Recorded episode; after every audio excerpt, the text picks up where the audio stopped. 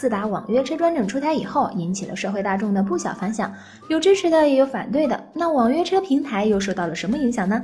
咱们今天来说说滴滴出行吧。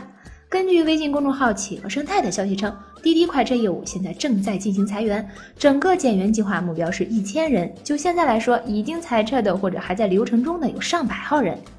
对此，也有媒体向滴滴内部求证，得到的消息证实，滴滴内部确实是有人员优化，但并不是裁员。嗯，这个说法很诚恳嘛，我姑且相信了吧。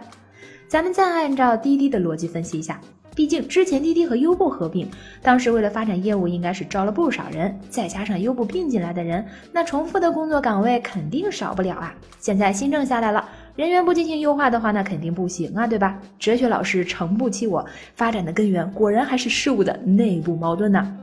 顺着网约车，我们再来说说现在最时髦的电动汽车吧。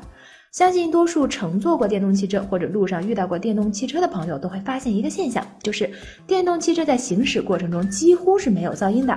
也就是说，在很有可能你没有发现的情况下，就有一辆电动汽车悄无声息地跟在你身边，吓你一跳。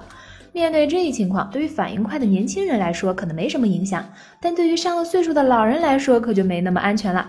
对此，美国国家公路交通安全局出台了一个新规，为了保护行人，从二零一九年九月一日起，市场上售卖的电动车在速度低于十八点六英里每小时（约合三十千米每小时）时，就会自动发出噪音来提醒行人了。其实，早在二零一零年前，美国国会就已经批准了这条法案，只是预留了一定时间给各厂商制造防水的蜂鸣器。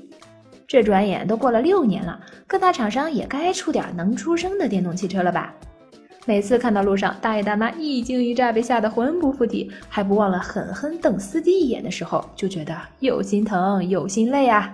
接下来我们再来说说 B 站吧。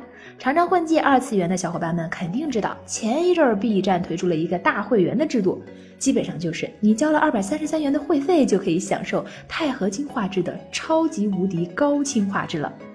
然而，这个制度在实行也就一个月的时间，宣布流产了。哎妈，这先帝创业未半而中道崩殂的故事，我们听的还少吗？要说这二次元视频网站转型盈利，光靠画质还是不行啊，毕竟片源跟不上，再好的画质也就那几个番，看来看去可不是就腻了嘛。话说最近听说 iPhone 又闯祸了，什么？你说 iPhone 闯祸不稀奇，嗯，但这回可是烧伤了熟睡孕妇。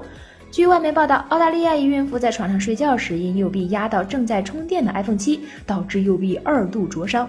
对此，苹果方面也只是为她提供了一个新的 iPhone 七。据称，苹果正在处理这件事情，但是不披露任何调查细节。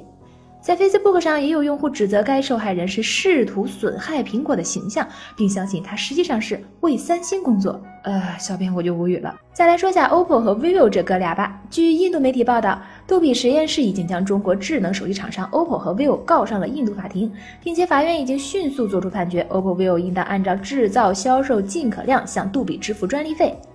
那你这用人家的东西不给钱，想开拓海外市场还不把该办的手续办全了？一味想着省钱，那可不是会被人家捉住小尾巴吗？好了，最后我们来预告一下明天在乌镇举办的第三届世界互联网大会吧。凤凰科技将为大家带来全方位的全程直播报道。下载凤凰新闻客户端，点击科技频道就可以围观啦，或者扫描屏幕上方二维码也可以围观哦。欢迎大家来看哦。今天的晚报就是这样，欢迎大家继续关注凤凰 FM 和凤凰科技以及 Tax，大家明天见哦。